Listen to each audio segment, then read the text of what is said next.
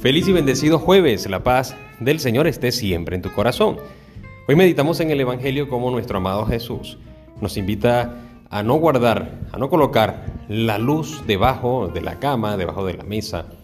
Con una parábola nos pone ese ejemplo.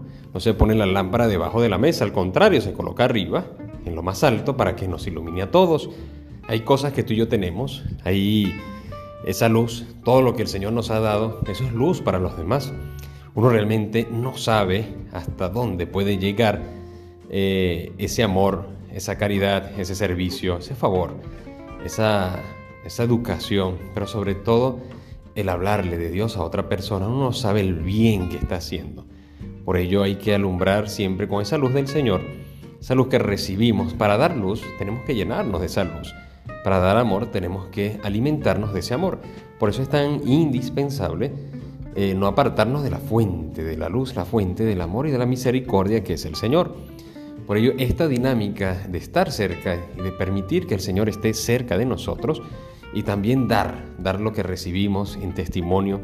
Hay tantos testimonios que tú y yo podemos compartir de una manera muy sencilla, de una manera muy fresca, pero también reconocer y hacerle ver a los demás que Dios está vivo, que Dios está actuando, que Dios no nos desampara. Por eso hoy demos gracias al Señor, pedimos a Él que nos siga iluminando, para que nos siga dando esas luces, sabiduría, para enfrentar tantas cosas que tenemos en la vida, pero también para dejarnos iluminar y esas oscuridades, este pecado que llevamos por dentro, que llevamos en nuestro corazón, sea iluminado por su gracia, por su amor y su infinita misericordia. Vamos a acercarnos al Señor que nos espera también en los sacramentos y alimentarnos de su palabra que nos da vida eterna y alimentarnos de su cuerpo y de su sangre. Hoy, jueves sacerdotal, oramos por las vocaciones sacerdotales, religiosas, para que el Señor le dé perseverancia a los jóvenes que están ya en ese camino y también llame a muchos otros. Que Dios te bendiga y te guarde